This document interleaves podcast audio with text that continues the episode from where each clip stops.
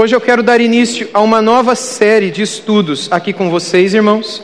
E essa série será em 1 de Pedro, primeira epístola de Pedro. E eu quero dar como título esse que aparece aqui na tela para vocês, no telão: Independência ou Morte. Tentando também refletir um pouco no mês de setembro, esse mês da pátria, mês em que lembramos o grito no Ipiranga no dia 7 de setembro de 1822 por Dom Pedro I e 1822, relembrando um pouco daquele período que foi o período da independência do nosso país. É óbvio que a epístola de Pedro não tem nada a ver com a independência do nosso país, mas como nós veremos já logo no primeiro capítulo, se conseguimos terminá-lo uh, nesse, nessa noite, tem por objetivo mostrar um pouco também que não há outros senão dois caminhos que os cristãos podem trilhar em sua vida aqui: ou o caminho da independência ou o caminho da morte ou o caminho da liberdade, da independência para com Deus, que significará muitas vezes nos afastarmos do mundo, e a morte muitas vezes para o mundo, e no contexto de Pedro, diante da perseguição religiosa, ser independente e livre em Deus significava muitas vezes a morte física, ou sermos independentes de Deus, mas livres aqui para os homens, porque a gente não quer morrer pela nossa fé, a gente está pronto a negar Jesus a qualquer hora, mas a consequência disso, eu quero ser livre nessa terra, muitas vezes vai ser uma morte na eternidade. Independência aqui,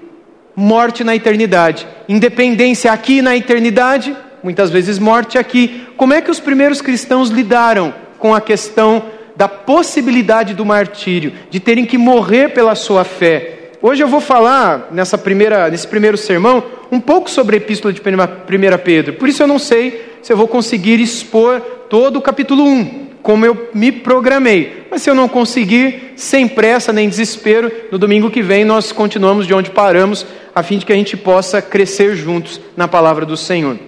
Deixe sua Bíblia aberta, portanto, em 1 Pedro. À medida que eu for mencionando, nós vamos lendo alguns textos que aí estão. Irmãos, a epístola de Pedro, primeira epístola de Pedro, trata da igreja sofredora. Tenha isso em mente. A epístola de Pedro, primeira epístola, trata da igreja sofredora. A igreja debaixo de perseguição. Como é que a gente age em meio ao sofrimento e à aflição? Lá no Evangelho de João, capítulo 16, versículo 33, Jesus disse que no mundo nós teríamos o quê? Aflições. Mas a gente podia ter bom ânimo, ele venceu o mundo. Você tem aflição? Você tem problema? Quem aqui não tem problema, levanta a mão. Nenhum problema. Você vê como é que é? Todos nós temos problemas. Todos nós passamos por aflições. Todos nós vivemos tribulações no dia a dia. Essa é uma certeza, mas como é que a gente vive no meio dela? Como é que a gente atravessa as aflições? Os cristãos do contexto aqui de 1 Pedro estavam sofrendo por consequência de sua relação com a fé e a política da época. A forma como o governo e a política de então se empunha, se colocava, colocou os cristãos nesse período numa enrascada. Eles estavam na iminência de serem mortos. E até aqui, pouca coisa é dita no Novo Testamento sobre a relação entre os cristãos e a política. Quase nada, na verdade, é dito até esse momento. E nas poucas vezes que assuntos políticos aparecem ou são mencionados, eles estão relacionados sempre a um domínio local herodiano, uma turminha ali que era de Herodes ou de Pôncio Pilatos ou do próprio imperador romano e que teve algum contato ou outro com os cristãos, mas sempre pacífico. Nunca muita guerra, nunca muita coisa assim. Sempre um pouco do sistema do domínio herodiano local, ou sistema imperial, como na frase de Jesus lá em Mateus 22, 21, dai a César o que é de César e a Deus o que é de Deus. Ele cita uma questão política, uma questão de pagar imposto para o governo, que era um império naquela época, o Império Romano. Os discípulos de Jesus então não foram chamados para inaugurarem um novo regime político. Eu sei que hoje muitos cristãos gostam de política, eu gosto de ler e de entender um pouco de questões políticas, mas nós não fomos chamados pelo Senhor para inaugurarmos uma nova ideologia política, tomarmos posse do governo e colocarmos a nossa fé ali para governarmos o mundo. O cristianismo não é político nesse sentido. Quando Atos dos Apóstolos nos mostra o funcionalismo romano daquela época, sempre nos mostra é, numa luz favorável aos cristãos. A gente olha para a maneira como o Império Romano funcionava, aparentemente ela era, ele era simpático ao cristianismo no início. Tinha muita guerra, não tinha muito problema nos poucos contatos que eles tiveram. E por causa dessa, dessa ausência de tratamentos mais específicos com relação à política, a gente percebe que a Bíblia deixa claro para nós que o cristianismo não é político. A fé cristã, ela é algo espiritual. Agora prestem atenção, irmãos. Uh, Jesus ele veio e disse: "O meu reino não é desse mundo". Logo, tudo aquilo que ele quis ensinar não era para ser colocados como regra de governo para esse mundo. Ele disse isso lá em João 18,36. Logo, os cristãos não viam por onde se envolverem ou se misturarem com a política da época, eles entendiam que essa não era a missão da igreja. Irmãos, sem dúvida nenhuma, os princípios que Jesus ensinou têm consequências políticas. Não só Jesus, mas toda a Bíblia. Por exemplo, é pecado o aborto. É pecado o casamento homossexual. É pecado outras coisas mais que a Bíblia fala e que, via de regra, a política entra, toca, legisla. Assuntos de cunho ético e social nos quais a política entra e para os quais as Escrituras Sagradas têm um conceito, têm um preceito, que não, que não significam um preconceito contra as pessoas que estão agindo nesse pecado ou outro. Porque todas as vezes que a Bíblia nos apresenta o pecado das pessoas, ela nos ensina a agirmos em amor para com essas pessoas. Da mesma maneira como Jesus agiu em amor para com a gente. Da mesma maneira como ele nos amou em nossos pecados, ele nos ensina a amarmos os outros nos pecados deles. Mas isso não faz com que a igreja se torne um ambiente político. Mas vai ter muita coisa que a gente vai ensinar que vai interferir na agenda política de certos partidos, de certas ideologias. Mas isso não faz com que a igreja se torne um partido político e vá concorrer para cargos públicos. Que cristãos o façam, nenhum problema, pelo contrário. A gente vê na história da igreja muitos cristãos que se sentiram chamados por Deus para fazerem diferença na esfera pública e que Deus os abençoe. Eu não tenho dom para isso, não tenho chamado para isso, mas se tivesse, eu iria para fazer diferença. E eu conheço alguns cristãos que têm esse chamado. Inclusive, vou votar em alguns deles agora em outubro. Agora, a igreja, como igreja, não é chamada para si, para fazer política, para cuidar da res pública, para cuidar da coisa pública. O nosso chamado é para pregar o evangelho de Jesus de Nazaré. E ponto final. Muitas vezes o Evangelho de Jesus de Nazaré chocará com a agenda e discurso políticos de alguns partidos, de alguns candidatos. E aí, o que nós vamos fazer? Nós vamos continuar falando, nós vamos continuar ensinando. E é nesse momento que os cristãos de 1 Pedro entram num choque. Porque até então, o coração político do regime imperial da época não confrontou com os cristãos. Mas a partir do momento que eles entraram em choque, os cristãos se viram em uma grande enrascada. Houve um tempo em que, o, cristianismo primitivo viveu sem nenhuma perseguição. Isso é um ponto muito importante também para a gente entender. O cristianismo nasceu onde? Ele nasceu de dentro do judaísmo. Jesus era um judeu. Ele viveu o judaísmo, ele, ele fez tudo o que os judeus faziam, ele ia ao templo, celebrava a Páscoa, ele era um judeu como todos os demais judeus eram, e os discípulos dele, idem. O cristianismo floresceu de dentro do judaísmo. O cristianismo, portanto, ele era visto como uma religião lícita naquela época, como o judaísmo era. O judaísmo era uma religião perseguida. A gente lê no Novo Testamento os judeus sendo perseguidos por sua fé pelo Império Romano. Existe isso? Não existe, irmãos. Nenhum judeu era perseguido pela fé deles, porque era uma religião permitida. Por quê? Porque eles não traziam problema, eles eram quietinhos, eles eram na deles, não fediam, não cheiravam, não fazia diferença nenhuma. Então, enquanto estivessem assim, sem darem origem a distúrbios ou confusões, eles seriam ignorados pelo Império Romano. E os cristãos, idem. E é interessante que a gente vê Paulo, por exemplo, em Atos 16 e em Atos 22, exigindo que reconhecessem os seus direitos de cidadania romana foram respeitados. respeitando, apesar dele ter entrado em confusão, porque ele pregava o evangelho. A igreja sempre teve uma atitude pacífica para com a política daquela época, para com a, o Estado daquela época. E, e, a penetração na sociedade, nos assuntos políticos, sempre foi, foram pacíficos. Os cristãos daquela época, primitivos, nunca levantaram bandeiras e armas contra os seus governantes.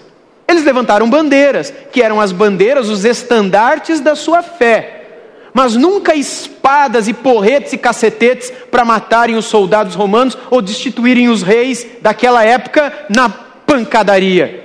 Eles entendiam que a sua atitude política social deveria sempre ser pacífica, irênica e sempre motivada em levar o evangelho de Jesus. Quando é que o cristianismo começou a ser perseguido? No começo da segunda metade do primeiro século, ou seja, depois do ano 50 depois de Cristo, Jesus já tinha morrido, já fazia quase 20 anos. O cristianismo já tinha quase 20, 30 anos. O cenário começou a mudar. Os cristãos já não eram mais vistos como um, uma religiãozinha dentro da religião zona, que era o judaísmo. Tipo, tem os judeus, aí tem os cristãos. Não era mais isso. Eles já haviam crescido bastante e já eram vistos como um grupo respeitado. E a crença em um Deus invisível e em um homem que havia ressuscitado e que era Deus para eles, começou a despertar um certo desprezo por uns, zombaria por, por outros e, por fim, ódio, além de mal entendidos também. E era o ano de 63 depois de Cristo, quando o general romano Pompeu conquistou a cidade de Jerusalém e os judeus, no ano 63, motivados por um ódio muito grande contra os romanos, começaram a chamar Roma de a Grande Babilônia, termo que Pedro vai usar aqui na epístola dele. Parece que já estava internalizado em Pedro e nos cristãos essa ideia de olhar para os romanos e verem eles como a Grande Babilônia, a falsa prostituta, a grande meretriz, aquela que vem para perverter a nossa vida e a nossa fé e nos afastar dos caminhos do Senhor. Talvez por causa do paganismo, talvez por causa da blasfêmias, corrupção, etc. Aí nós avançamos um pouco mais e chegamos algumas, alguns anos depois em um imperador que foi considerado pelos cristãos primitivos como um verdadeiro anticristo, um grande uh, instrumento de Satanás para perseguir e matar os apóstolos e sem dúvida nenhuma, os, os, dois mais queridos apóstolos que a igreja teve na época primitiva, o apóstolo Paulo e o apóstolo Pedro. Eu estou falando aqui do imperador Nero. Essa carta, irmãos, de 1 Pedro, ela foi escrita provavelmente entre os anos 64 e 65 depois de Cristo. E o ápice dos mal entendidos com relação aos cristãos foi a culpa que Nero colocou nos cristãos pelo incêndio que ele mesmo colocou na cidade de Roma no ano 64, 18 de julho de 64 quando ele incendiou uma boa parte da cidade de Roma para depois construir ali o seu palácio dourado. E ele botou a culpa nos cristãos, porque os cristãos pregavam que o mundo acabaria em fogo e depois haveria o um inferno. Então ele disse: foram os cristãos que botaram fogo. E por causa da providência de Deus, do incêndio que Nero colocou, e os próprios historiadores da época falam que foi o Nero que colocou. O, o, curiosamente, pela mão da providência de Deus, os únicos bairros que não foram incendiados foram os bairros dos cristãos. Então eles foram os culpados. Nero começou uma perseguição implacável contra os cristãos. Muitos morreram numa perseguição ordenada pelo Nero. Muitos foram amarrados a pedaços de madeira, postes, e eram encharcados com azeite e incendiados e que eram queimados vivos. Outros eram cortados e suas partes eram também jogadas aos animais para diversão. Muitos eram empalados vivos. É terrível até de imaginar, mas colocavam estacas mesmo com ponta de faca dentro dos cristãos, ainda vivos, e o colocavam fogo neles, para que eles iluminassem as noites de Roma, enquanto Nero se assentava no seu palácio, tocando e recitando poemas. Uma perseguição implacável. O próprio Pedro, apóstolo que escreveu essa epístola, e Paulo, que ele cita na segunda epístola, foram mortos nesse período também. Um na entrada chamada Via Ápia, outro na outra entrada da cidade chamada Via Aurélia. Um pastor da época da cidade de Corinto, chamado Dionísio, bispo de Corinto, quando escreveu uma carta para um bispo de Roma chamado Clemente, contou essa história. Foi quando ele escreveu, e é por isso que hoje nós todos sabemos que Pedro morreu como? crucificado de cabeça para baixo. Como é que a gente sabe disso? E Paulo, como é que ele morreu? Decapitado. Como é que a gente sabe disso? De onde vem essa tradição? Vem dessa cartinha, a epístola de Dionísio de Corinto a Clemente de Roma. E nós abraçamos essa tradição porque é um relato de um testemunho visual da época. Muita história em torno disso, mas ele conta essa história dizendo de como tudo isso aconteceu, amando desse instrumento do diabo, desse verdadeiro anticristo, que é o Nero. No mesmo dia, na mesma cidade, os dois apóstolos do Senhor sendo mortos. É nesse cenário, irmãos, que muitas igrejas passaram a ficar apreensivas. Como agir diante de um governo que agora nos olha com desconfiança? E se isso acontecesse com a gente agora? Tá tudo bem, tá tudo tranquilo. E se o próximo governo que viesse viesse a nos olhar com desconfiança e viesse a nos perseguir e a proibir culto e a nos ordenar a adorar e a ter certas atitudes para com certas figuras históricas, certos nomes, certas personagens, e que essas devem ser adoradas, e as suas ideologias, e os seus livros e as suas palavras, como é que a gente agiria? E se as igrejas tivessem que ser fechadas? E se os seus pastores fossem mortos, decapitados, crucificados? Vocês iam voltar aqui todo domingo para adorar? Será que outros pastores se levantariam? E se começassem a arrancar maridos, espolas, filhos, e se você soubesse que aquela pessoa que senta do teu lado todo domingo no culto, o marido daquela pessoa foi sequestrado por soldados brasileiros, foi levado para uma prisão e lá ele foi envenenado e morto. E você, esposa, com seu marido, sabe que o marido daquela esposa que senta do lado de vocês no culto passou por isso, e ele foi pego num dia que ele foi num culto. Como é que nós ficaríamos? Era essa a situação, gente. Estava todo mundo apreensivo. O que a gente vai fazer agora? Pedro foi morto, Paulo foi morto. Essa foi uma situação futura. Antes que isso acontecesse, Pedro, ainda vivo, obviamente, escreve essa epístola, preocupado com os cristãos. Como agir? Os cristãos não podiam resistir à perseguição. Isso violaria o princípio da obediência pacífica ao governo. Os cristãos não iriam levantar armas e lutar. Uma organização de resistência daria origem a mais acusações ainda contra os cristãos. Como agir então? Eles deveriam ficar quietos e aceitar a perseguição e a sua inevitável extinção? Como agir numa situação dessa? Vocês acham que foi fácil para esses primeiros cristãos? E se as brutalidades iniciadas por Nero chegassem em outras províncias do império? Ponto, Ásia, Bitínia, Capadócia, para onde Pedro escreveu essa carta aqui. E se essa perseguição chegar aqui na nossa cidade também? O povo de Deus e os líderes esperavam por uma resposta. 1 Pedro foi escrita com o objetivo de responder essas perguntas. A epístola é escrita aos eleitos dispersos. Veja o primeiro versículo comigo, por favor. Se você tem a sua Bíblia, leia o primeiro versículo, se não, apenas acompanhe a leitura conforme ela aparecerá na projeção para vocês também. 1 Pedro, capítulo 1, versículo 1 e 2. Nós lemos assim: Pedro, apóstolo de Jesus Cristo, aos eleitos, que são forasteiros da diáspora. Diáspora é a dispersão.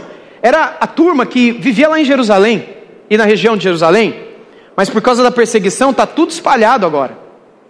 Não só contra os cristãos, mas contra os judeus também. Por, pelas razões que eu falei no início. E agora eles estavam aonde? Paulo fala: no ponto, na Galácia, na Capadócia, na Ásia, na Bitínia, eleitos, segundo a presciência de Deus Pai, em santificação do Espírito, para a obediência e a aspersão do sangue de Jesus Cristo, que a graça e a paz lhes sejam multiplicadas. A epístola, então, é escrita para os eleitos dispersos. Todos eles deveriam ouvir essas palavras. Os cristãos que estavam espalhados pelo mundo. A perseguição é o que deu origem a essa carta. E o sofrimento é uma das teclas que mais se repetem nessa epístola, sendo tocada pelo menos 16 vezes. 16 vezes, cinco capítulos só uma média de três vezes por capítulo, Pedro volta no sofrimento, volta no sofrimento e repete o sofrimento. Esse era o problema deles. Eles estavam vivendo sofrimento. Não era um tempo de paz, não era um tempo de liberdade, não era um tempo de prosperidade, era um tempo de perseguição e sofrimento. Ser fiel até a morte. Essa era a ideia. As pessoas, a gente vê isso, se você, isso não está na projeção, mas se você estiver com a sua Bíblia, veja o capítulo 1, versículo 6. Pedro escreveu: Nisso vocês exultam, embora no presente, no, por breve tempo, se, necessário, sejam contristados por várias provações. Ou seja, as pessoas estavam tristes por causa de muitas provas e tentações que estavam acontecendo. No capítulo 2, versículo 19, Pedro escreveu: 2,19 porque isto é agradável a Deus, que alguém suporte tristezas, sofrendo injustamente, por motivo de sua consciência para com Deus. Ou seja, as pessoas estavam sofrendo injustamente. Você já sofreu injustiça? Agora vai para o capítulo 3, no versículo 14. 3,14. Mas mesmo que venham a sofrer por causa da justiça, vocês são bem-aventurados. Não tenham medo das ameaças, nem fiquem angustiados. Ou seja, as pessoas teriam que sofrer por amor à justiça de Deus. Veja o capítulo 4 agora, versículo 12 a 16. Capítulo 4, versos 12 a 16. Amados, não estranhem o fogo que surge no meio de vocês, destinado a pô-los à prova, como se alguma coisa extraordinária estivesse acontecendo. Pelo contrário, alegrem-se na medida em que são coparticipantes dos sofrimentos de Cristo, para que também na revelação de Sua glória vocês se alegrem exultando. Se são insultados por causa do nome de Cristo, vocês são bem-aventurados, porque o Espírito da glória, que é o Espírito de Deus, repousa sobre vocês. Que nenhum de vocês sofra como assassino, ou ladrão, ou malfeitor, ou como quem, come, ou como quem se mete na vida dos outros. Mas, se sofrer como cristão, não se envergonhe. Pelo contrário, glorifique a Deus por causa disso. glorifique a Deus porque você está sofrendo. Quem é que prega isso hoje? Quem é que abraça uma palavra dessa hoje? Irmãos, não só é difícil pregar, como é difícil de receber.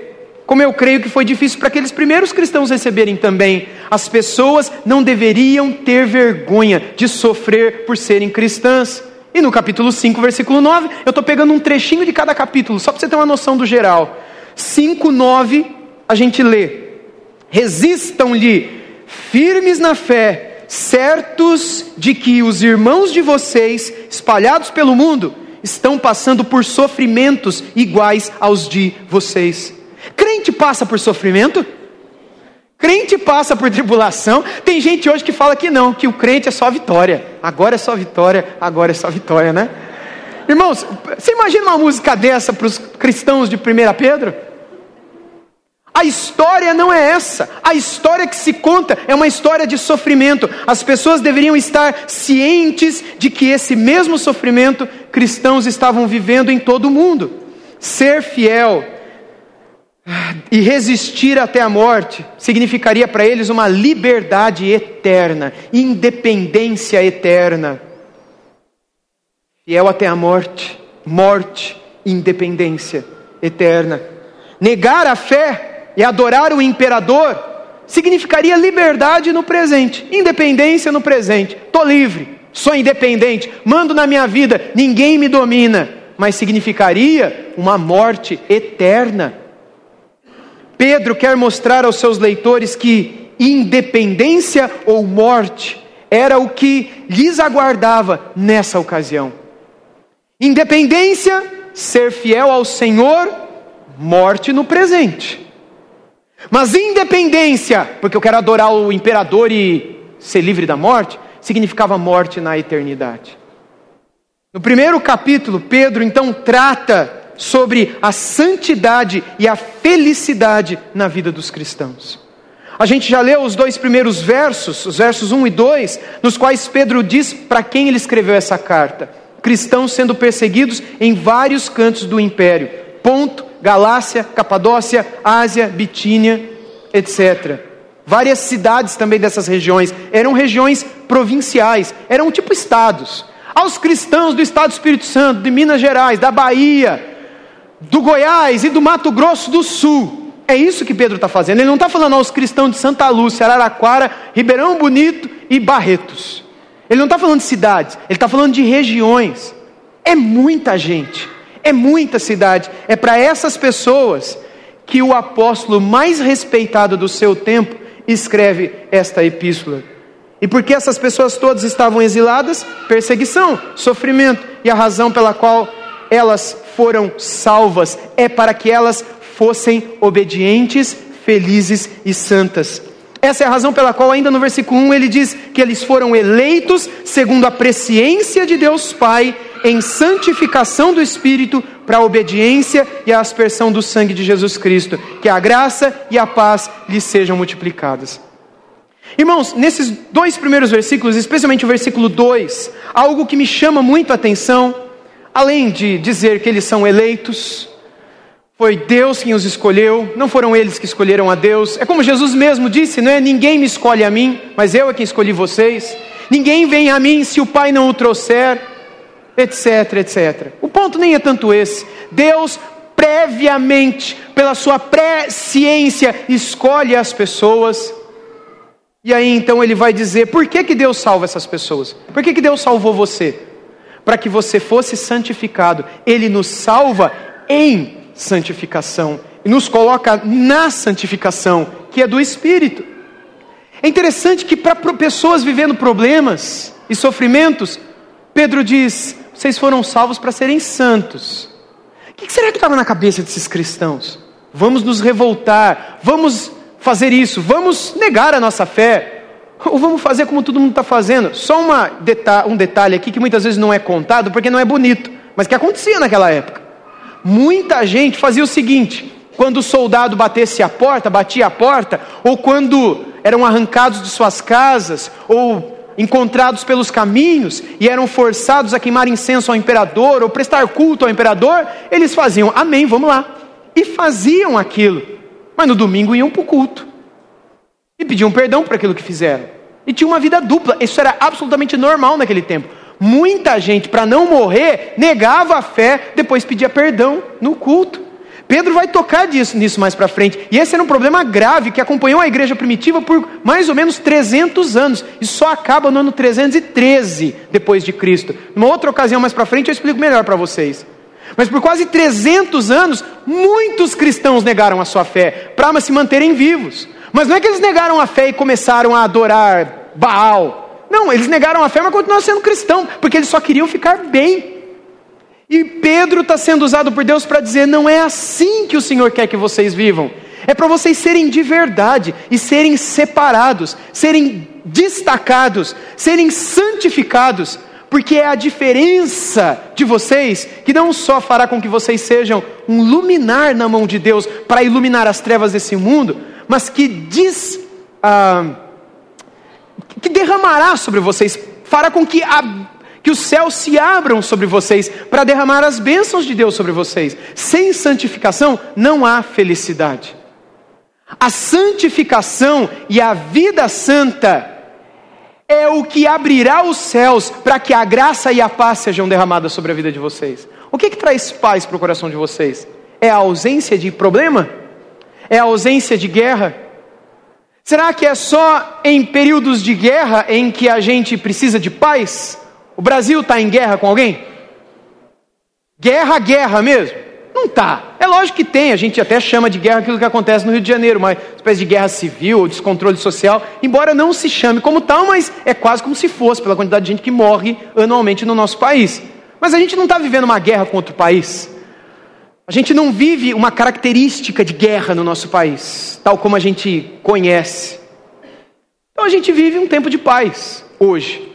Se o Brasil entrar em guerra contra a Venezuela, por exemplo, o próximo governo brasileiro já pensou, se junta com o governo da Colômbia e com os Estados Unidos e decide tirar o, Maduro lá da Venezuela. Aí o nosso país declara guerra contra a Venezuela. Aí eu estou falando de guerra, vocês estão entendendo? É esse tipo de guerra. Então, como não estamos vivendo isso, a gente está vivendo tempo de paz. Mas a sua vida está em paz? Em períodos de paz, ausência de guerra, tem muita gente que não tem paz. Vocês estão entendendo o que eu estou querendo dizer? Mesmo num período em que na nação está tudo em paz, isso não significa que na tua casa tudo esteja em paz. Que na tua vida pessoal tudo esteja em paz, que na tua mente e coração tudo esteja em paz. Pode ser que tudo ao teu redor esteja tranquilo, mas dentro de sua alma esteja acontecendo uma tribulação, uma aflição, um sofrimento. Pode ser que a tua cidade não está vivendo em guerra com ninguém, você não vê canhão ou caças passando no céu jogando bomba no centro da cidade. Mas parece que lá dentro da sua casa uma guerra acontece. É dessa paz que Paulo, que Pedro fala. É daquela paz que não é a paz que o mundo dá. A paz que Jesus falou. A minha paz vos dou, não vou lá dou como o mundo a dá. A paz do mundo é essa paz que o nosso país está vivendo. A paz que Jesus dá, que é a paz que Pedro fala no versículo 2, é essa paz que acalma o nosso coração. Essa paz que tranquiliza a nossa casa, que muda a nossa história, que muda a nossa vida. E ele diz que nós fomos santificados no Espírito para que a gente fosse obediente uma vez que fomos aspergidos pelo sangue de Jesus Cristo, ou seja, o Cordeiro de Deus, sobre o qual ele vai falar mais no capítulo 1, mas a gente vai ver isso só semana que vem. O Cordeiro de Deus que foi sacrificado e morto, o sangue dele foi aspergido sobre vocês. Isso é muito interessante, porque na figura daqueles judeus que estavam espalhados pelo mundo, o lugar da aspersão era o propiciatório.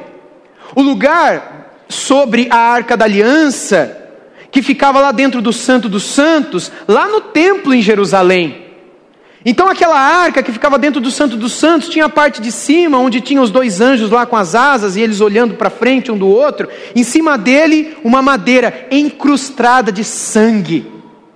Era o sangue dos cordeiros, o sangue dos animais.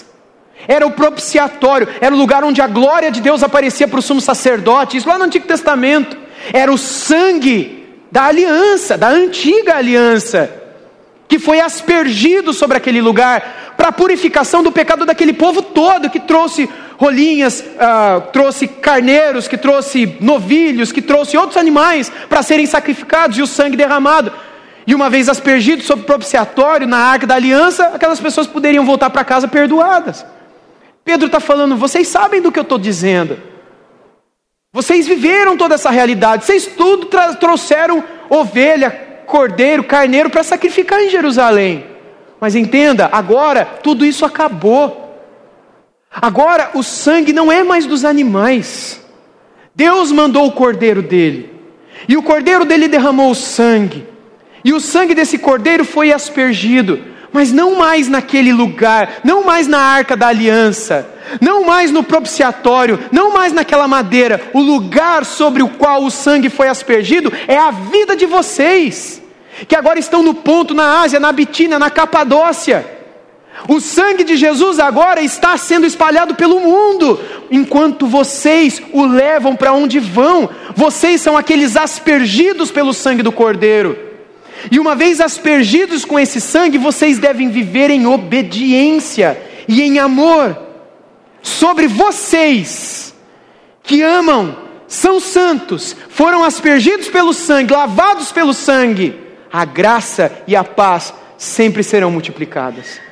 Eu quero a graça de Deus, eu quero as bênçãos de Deus, eu quero a presença de Deus. Não há presença, não há graça, não há bênção, não há livramento sem sangue sem santidade, sem obediência. Não há obediência sem sangue. Não há sangue sem arrependimento. Logo, uma vez arrependidos dos nossos pecados, o sangue é aspergido. Uma vez aspergido, nós nos tornamos filhos e passamos a obedecê-lo com amor. E aí os céus se abrem. E mesmo diante de sofrimentos, a graça é derramada, a força é nos é dada, e fortalecidos, nós podemos atravessar o momento da perseguição, o momento da dor, o momento do medo, o momento da dúvida e talvez o momento da morte, porque em Cristo nós já morremos. Em Cristo nós somos mais do que vencedores. Em Cristo a morte já não existe mais para nós. Pedro vai desenvolver esse pensamento ao longo da epístola. Mas logo no início ele já deixa claro: vocês querem ter paz? Vocês precisam que a graça seja derramada sobre vocês, porque não é possível ter paz sem que a graça seja derramada. É por isso que a ordem é sempre essa: graça e paz. Nós nunca vemos paz e graça no Novo Testamento. Por quê? Porque essa ordem é ilógica, é errada, é absurda, ela não existe. Paz e graça não existe. Porque não é possível você ter paz sem que antes a graça te alcance. Você pode ter uma paz, mas é uma paz falsa. Mas uma vez que a graça te alcance, você vai saber o que é paz na tua vida. Uma vez que a graça te alcance, o sangue é aspergido e a obediência está no coração, você vai saber o que é paz na tua vida. A graça virá, a graça da salvação e tudo mais que você precisar, porque Deus te oferecerá porque é Ele quem cuida dos seus, é Ele quem habitava o Santo dos Santos, é Ele quem aparecia para o sumo sacerdote ali diante da arca da aliança, é Ele, é Ele quem recebia o sangue daqueles animais, se agradava daquele lugar, daquele sangue e daquelas vidas. Era naquele lugar que ele aparecia com a sua glória sobre o lugar em que o sangue era derramado. Agora não existe mais arca da aliança. Agora não existe mais propiciatório. Agora não existe mais nada disso. O sacrifício de animais. Agora existe só você. Cristo e o seu sangue que foi derramado. E Deus Pai. Que continua a existir em sua glória e esplendor. Mas agora, Ele que antes brilhava sobre a arca, quer brilhar sobre você.